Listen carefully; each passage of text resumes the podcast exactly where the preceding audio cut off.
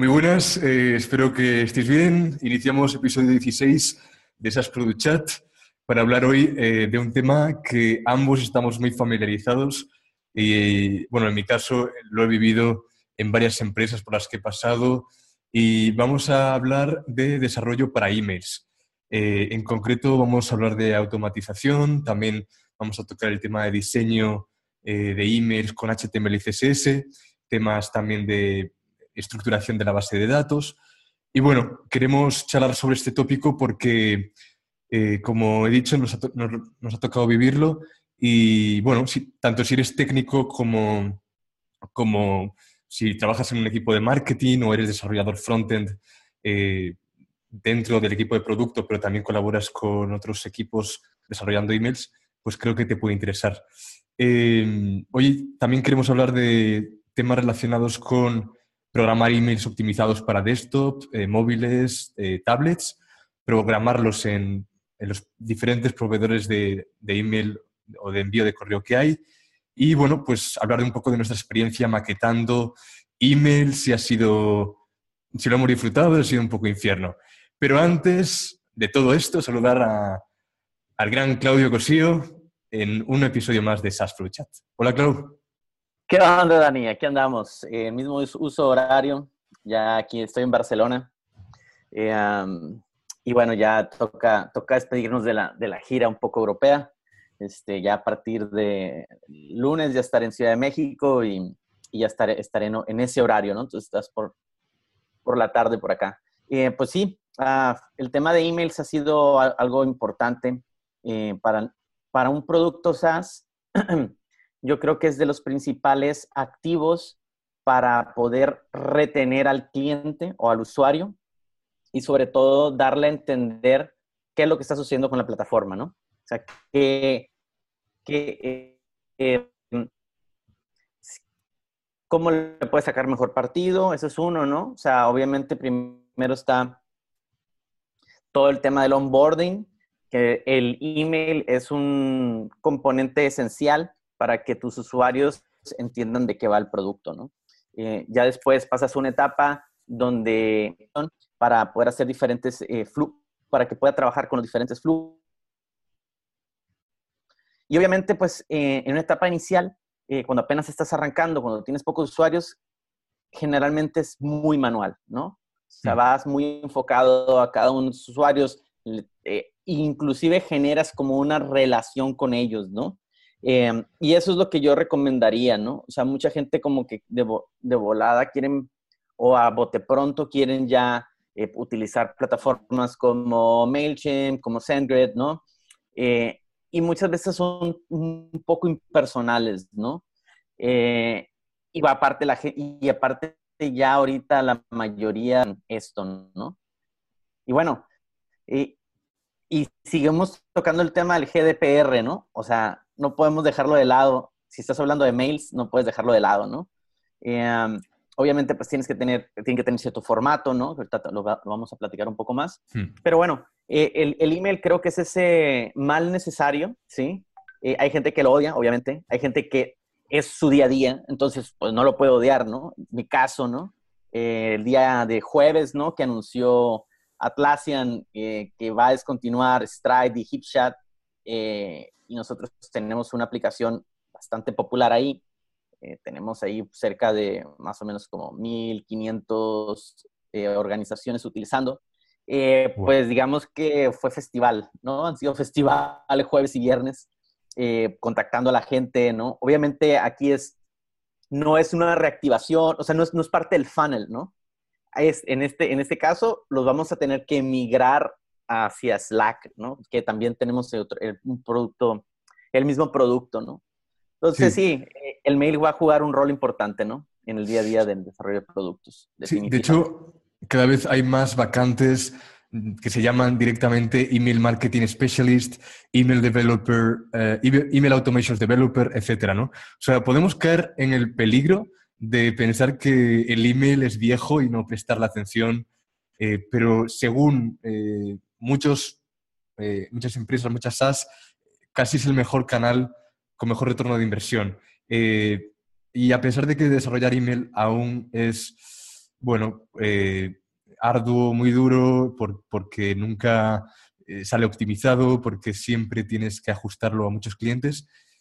Está claro que es una buena inversión de tiempo porque es tremendamente importante para muchas empresas y genera pues a una buena cantidad de, leads y al final de ingresos.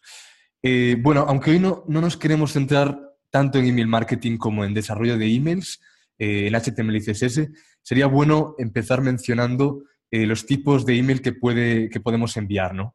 Yo hablaría de tres emails. Aquí existen varias categorizaciones. Si quieres, Clau, luego agrega tú alguna más. Yo conozco tres tipos muy diferenciados. Está por un lado los emails transaccionales, que son los emails que, eh, que enviamos respondiendo a determinadas eh, acciones del usuario, eh, la mayoría de las veces de forma automática.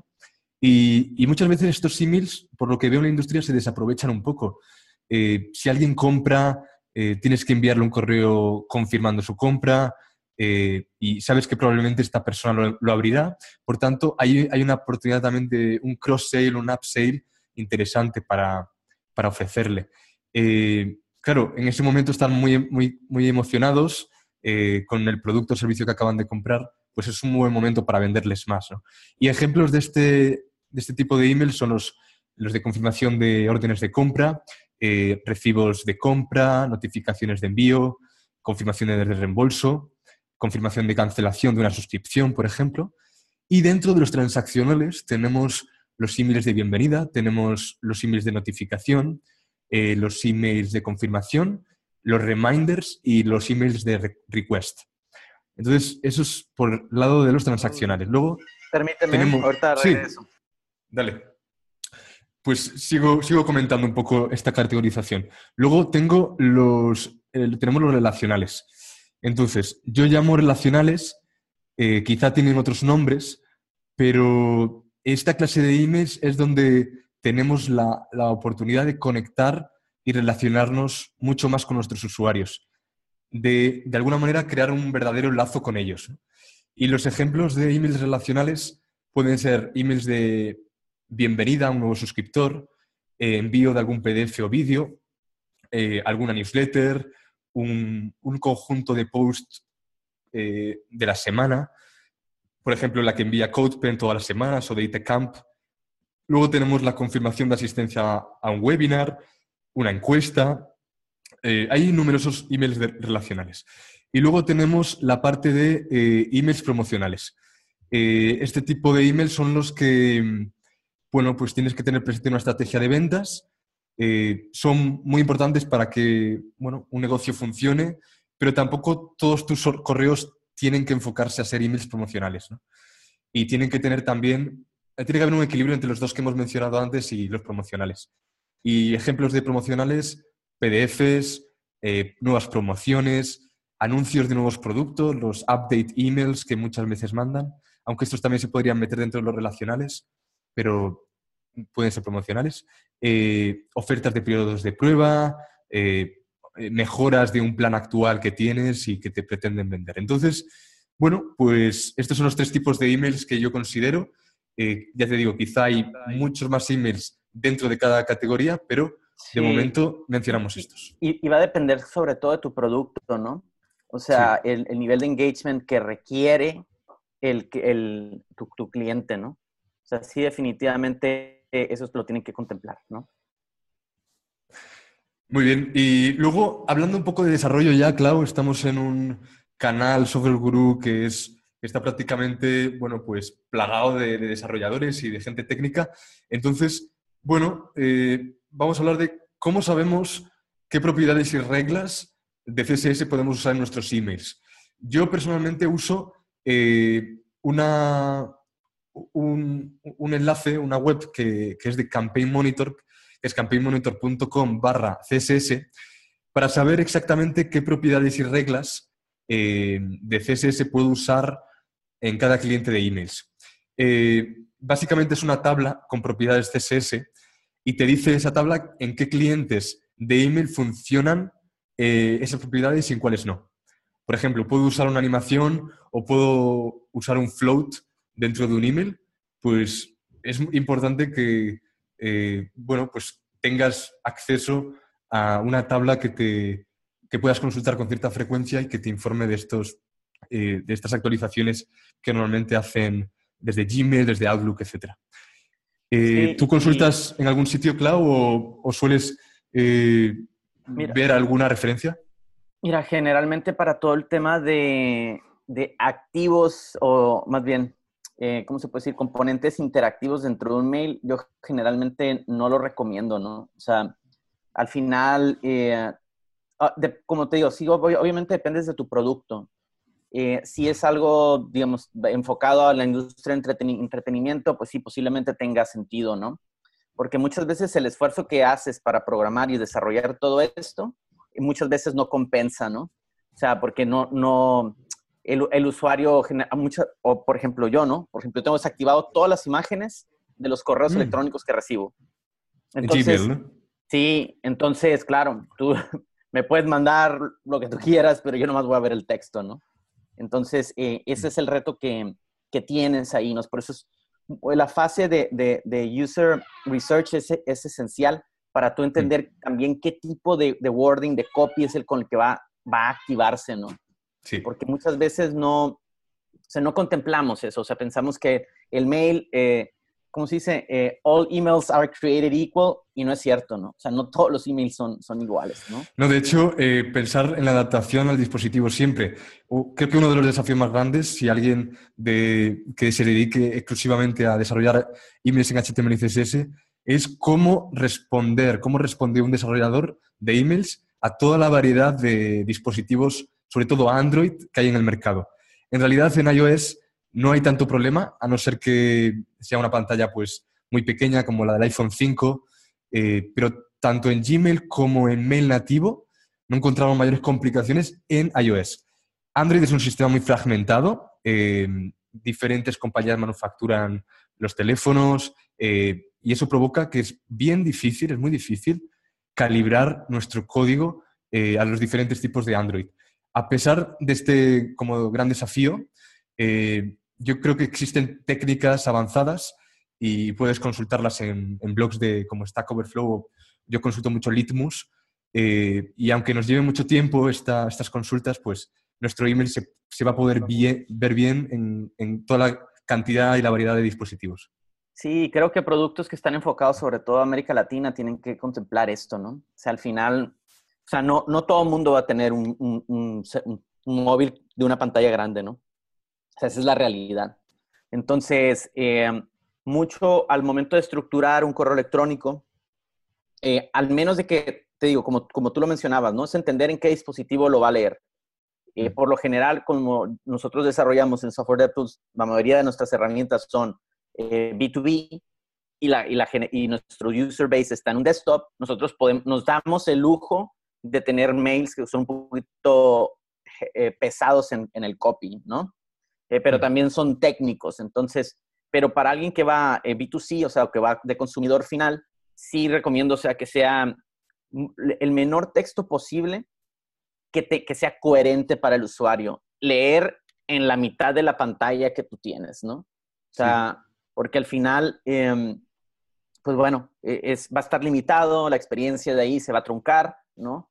Em, y, y, bueno, es entender sobre todo qué pretendes que, que, realice, o sea, cuál es el call to action que quieres del usuario en ese momento, ¿no? O sea, con tan poco texto, cómo él va a hacer como a enlazar los puntos para que ellos generen ese, ese call to action, ¿no?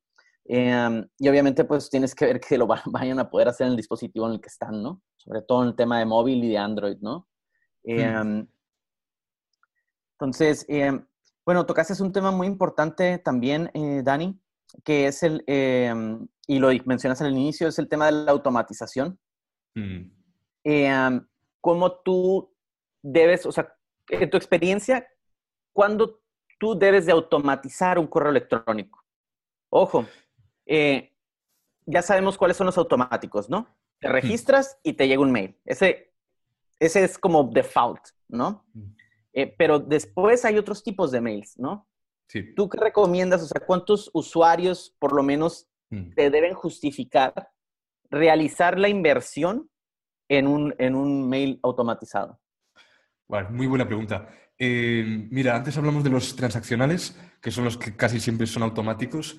Eh, claro, el, tamaño de la empresa importa, pero para mí es muy importante que si tienes ya un MVP rodando, validado por algunos clientes de pago, empieces a automatizar todo. Hombre, evidentemente no es lo primero en que te enfocas cuando desarrollas un producto, pero sí que cuando tienes ya, yo diría, eh, una base, no sé cuánto exactamente, pero que te paguen ya y que tengas un, flujo de, compra o, un user flow muy claro en alguna parte de tu producto, tienes que tener emails automáticos.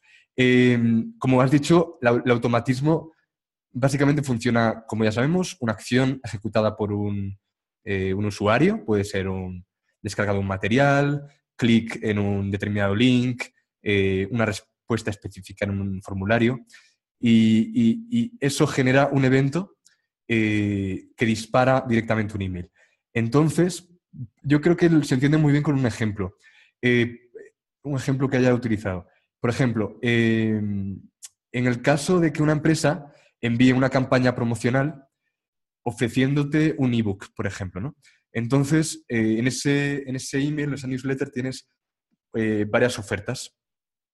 Eh, varios ebooks, digamos. Entonces, el, el lead, el usuario, eh, baja uno de esos ebooks y luego comienza a recibir emails con contenidos complementarios eh, a ese ebook. Pero claro, sin embargo, ya no está, o sea, este usuario que ha, hecho clic en un determinado ebook no está contemplado ya para mandarle otros tipos de email que tengan que ver con esa newsletter, pero que no haya hecho ninguna acción el usuario dentro de, la newsletter. Entonces, eh, cuando demuestra interés en determinado material, eh, nosotros respondemos a, esa necesidad del usuario en recibir contenido relacionado. Evidentemente, eh, los automatismos y la automatización de, email marketing o de, desarrollo de emails no se puede, no puede acabar siendo un, eh, muy tóxico para el usuario, ¿no? A veces cualquier acción que hacemos en la web o cualquier cosa eh, que hacemos dentro de nuestro email eh, nos llega a otro email parecido, ¿no? Es, es muy agobio. Entonces, lo importante aquí es saber cuántos emails queremos automatizar dentro de nuestro proveedor de, email, hacerlos muy segmentados y que alcancen todos los procesos de compra, todos estos emails automáticos que tengan un, eh, o sea, que tengan interés para el usuario, porque son emails que tú esperas recibir, pero te sorprenden al final, ¿no? Sorprenden de manera positiva.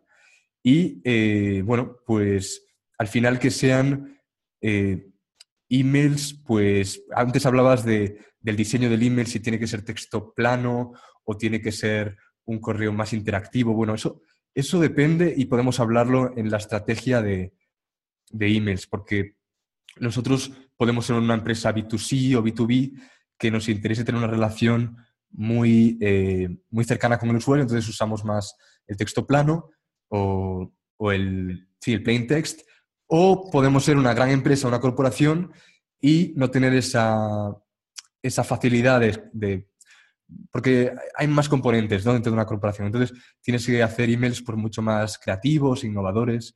Entonces, bueno, eh, eso es lo que creo. Y, creo el, el tema de la automatización también es, eh, o sea, no tienes que automatizar todo. O sea, claro. al final, eh, ojo, porque también esto consume recursos, ¿no? O sea, esto cuesta, al final te va a costar mandar mails si lo vas a automatizar. Entonces, tú tienes que saber muy bien tu ROI de eso, ¿no?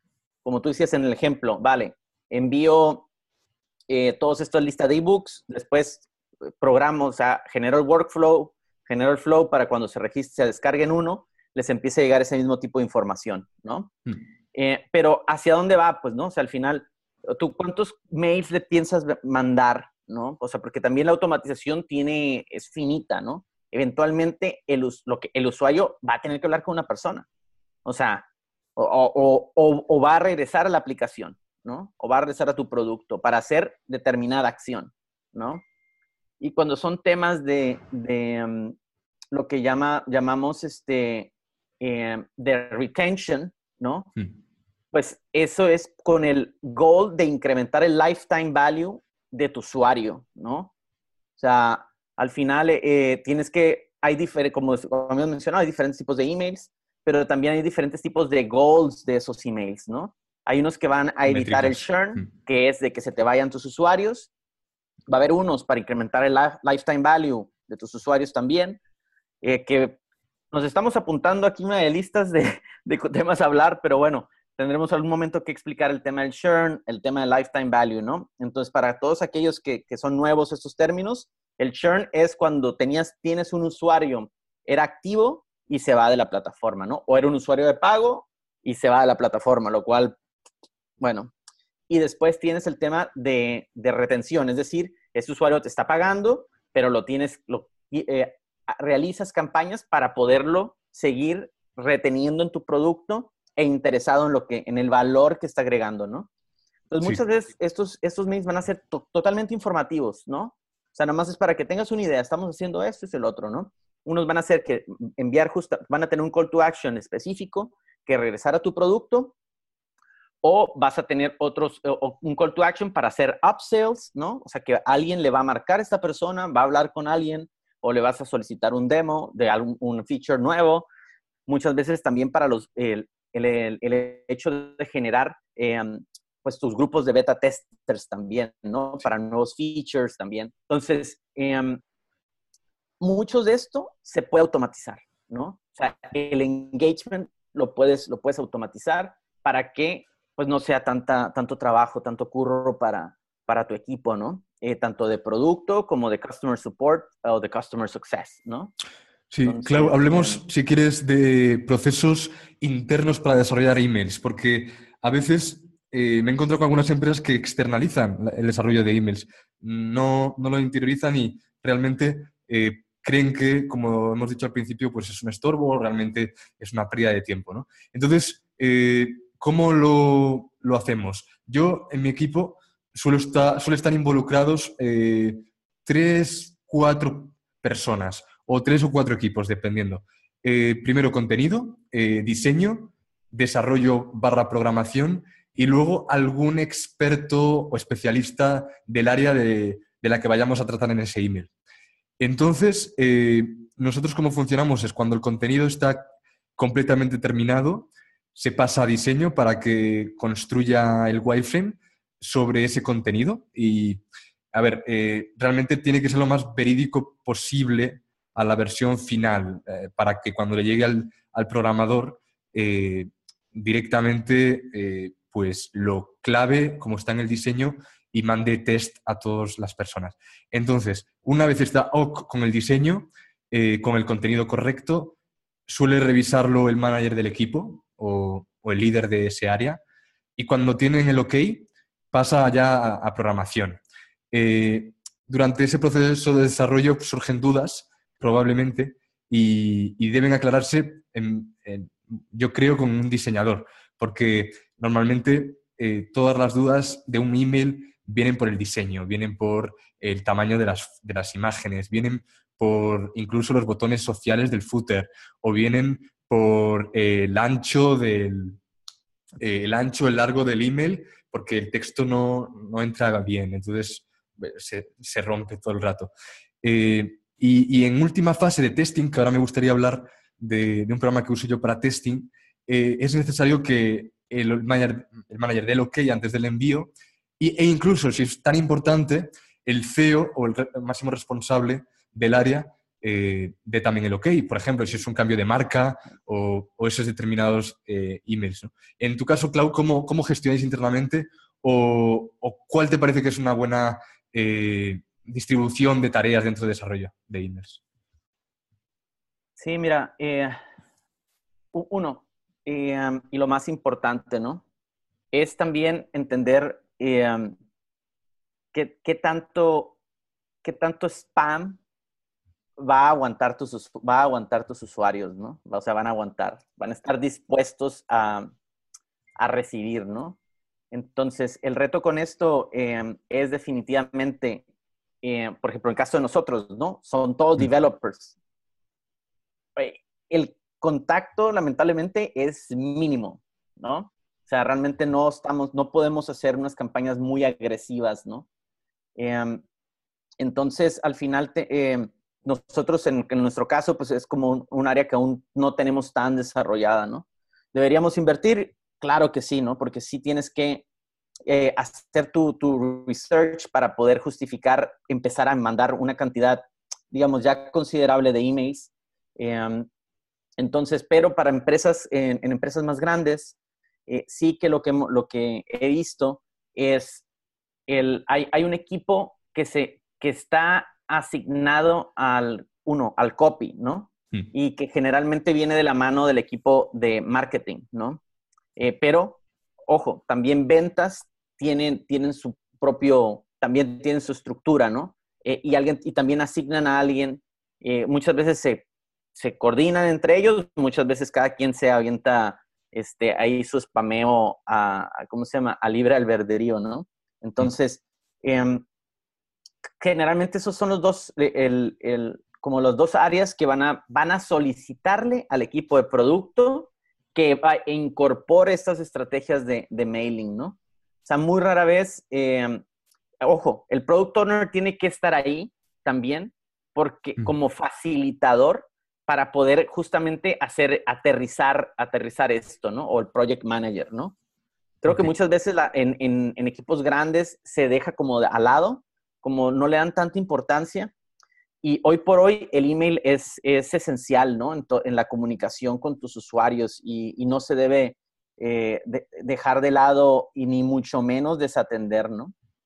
Sí, y claro, para ir ya cerrando el episodio, si quieres vamos a hablar un poco de testing y llegamos como a ese momento en el que tenemos que probar eh, cómo se ve nuestro email en todos los diferentes clientes.